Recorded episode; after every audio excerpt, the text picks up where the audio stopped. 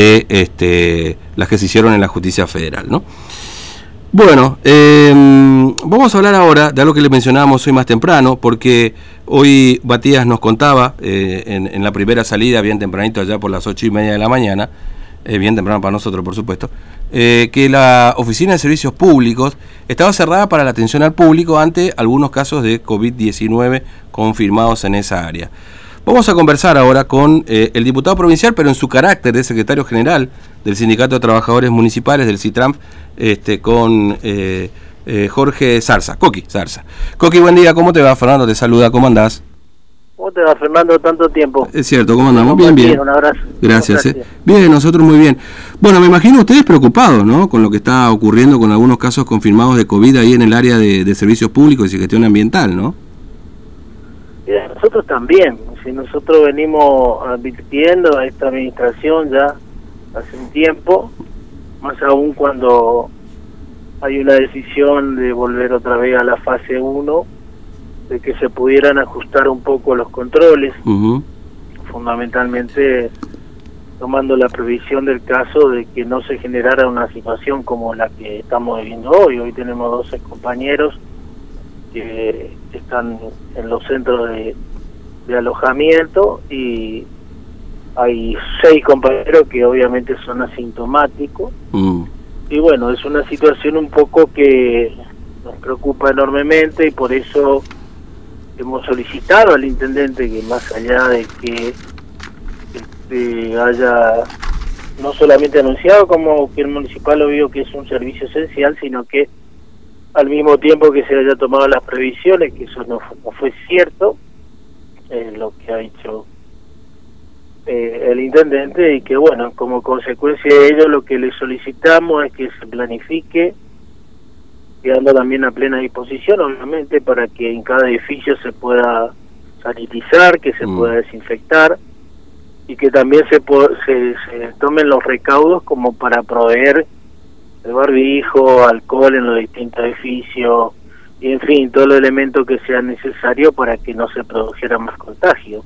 Eh, lamentamos que suceda esta, esta situación, pero que nosotros entendemos que hoy necesitamos también que los compañeros puedan acceder a, a seguir así, realizándose el hisopado, es decir, hay mm. mucho temor, la gente tiene miedo, no quiere venir a trabajar, y entonces, bueno, es una situación bastante complicada difícil donde la administración poco abre la jugada para ver de qué manera podemos contribuir todo para salir de esto. Claro. Ahora, usted me decía que, que, otros, no sé si en la misma área, digamos, ahí de servicios públicos, de gestión ambiental, eh, no quieren ir a trabajar porque tienen miedo. Eh, no, no quieren hisoparse tampoco, digamos, porque tenía entendido que iban a ser 150 hisopados entre el personal municipal, que después fueron 37 en primera instancia en estos casos que dieron positivos.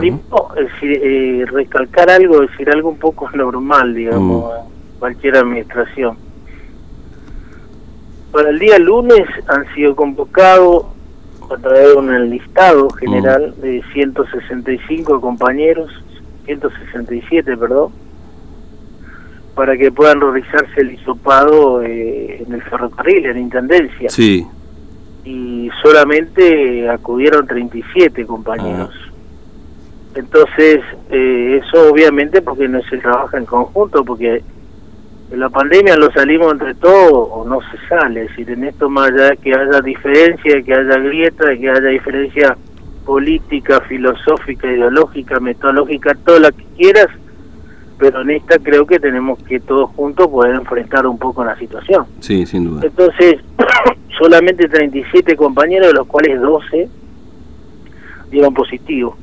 Eh, el resto, bueno, sí, tiene cierto temor de querer hisoparse y sabemos también que, no hay garantía. Y te decía un poco algo atípico porque realmente el responsable de todo lo que es servicio público, el ingeniero Acevedo, obviamente no se ocupó absolutamente nada de esta situación, de lo que sucedía en todo su edificio, y por lo que tenemos entendido que ha estado en gestiones, fue el subsecretario de Cultura, mm. como para que se puedan hacer hisopados los compañeros. Entonces, ni siquiera el responsable del edificio, todo el personal que trabaja en servicio público, convengamos también que gran parte de las de los cooperativistas se reportan ahí para su día laboral. Y, no de esta forma obviamente si no no se contribuye a buscar de que no puede haber contagio pero por otro lado hay otras cosas que recalcar.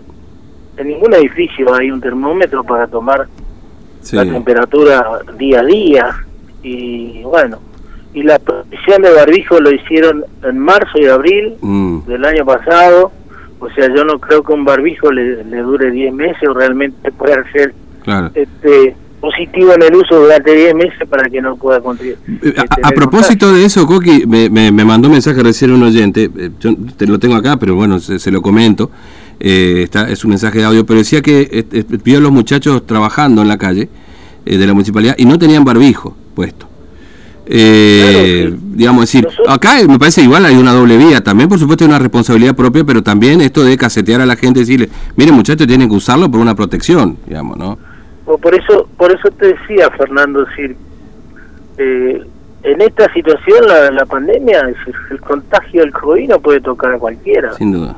Y esto, si no nos cuidamos entre todos, eh, no son tiempos electorales, pero bueno, nosotros tenemos el compromiso y la obligación de poder eh, ayudarle al compañero y hacerle hacerle entrar digamos en conciencia y en contexto de responsabilidad.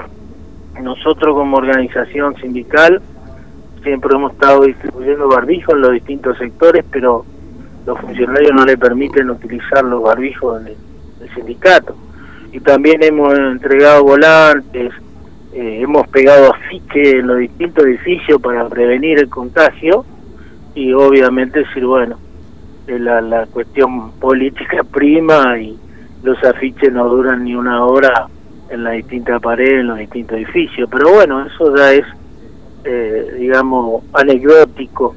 Lo preocupante acá es que los compañeros no se están queriendo sopar, mm. no se planificó absolutamente nada y por eso nosotros le solicitamos al intendente, primero que se planifique de qué manera se van a eh, desinfectar y sanitizar los edificios y segundo, que se le pueda prever a todo el personal que hoy está cumpliendo funciones porque hay compañeros y sectores como recursos humanos que realmente le están exigiendo a que a que cumplan incluso horario mm. este, pero deberían tomar todas las previsiones para que no siga generándose más contagio. Claro. Eh, la última, Coqui, eh, ¿van a tomar alguna acción directa ustedes por, como sindicato? ¿Lo están evaluando por, ah, o, van, a, van a ir viendo cómo evoluciona esta cuestión de, los casos ahí la municipalidad? nosotros presentamos una nota ayer al intendente, obviamente que yo le llamé al jefe de gabinete de la municipalidad, al doctor Nadalí a efecto de poner a disposición, pero bueno, tuvo la deferencia de no atendernos, de mi mal envié un mensaje de voz. Mm. Más allá de eso, este te llamé también al al, al concejal Cáceres con quien este un poco puedo pude conversar de la situación porque es preocupante. Y bueno, si lo que nosotros vamos a ir evaluando si que qué es lo que hace efectivamente el municipio en los edificios, si lo desinfectan, si lo sanitizan, si proveen de, de, todo lo que es barbijo, alcohol, el termómetro, porque en ningún edificio se le toma la temperatura del compañero antes de ingresar a trabajar o para salir. Todas esas cuestiones, bueno, si no hay ningún tipo de respuesta, Hoy nosotros tenemos, tenemos pedido firme de los compañeros que no están queriendo venir a trabajar, pero no solamente no venir a trabajar, sino no prestar el servicio. Y nosotros en ese aspecto tenemos que garantizar siempre un servicio mínimo atendiendo de que todo lo que es recolección y un cementerio, tránsito, mm. un montón de servicios que realmente es necesario que se, que, que se efectivicen. Así que nos preocupa mucho esta situación, pero también este una, una funcionaria de, de Espacio Verde ayer eh, a su personal lo trasladó a otra dependencia porque manifestó públicamente de que era un foco de infección eh, el edificio de servicios públicos, es un poco imprudente realmente me parece que estas cosas no se manejan de esa manera porque eso genera mucho más pánico, todo, todo está muy sensible y que en esta, bueno, sí, creo que todos juntos tenemos que ponernos la camiseta de poder vencer a un enemigo invisible, ¿no? Eh, Coqui, gracias por tu tiempo, muy amable, un abrazo. A vos, querido, bueno, me alegro escucharte, Fernando, que tenga un buen día, un gran abrazo. Un abrazo. Bueno, Jorge Zarza, diputado provincial, pero en este caso en su rol de secretario general del Sindicato de Trabajadores Municipales, a propósito de bueno, los casos que han ocurrido en un área de la municipalidad y servicios públicos.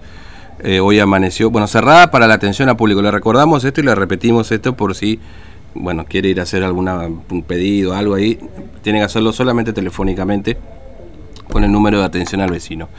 Muy bien, son las nueve y media, ya ha pasado rápido. Hacemos pausa y estamos.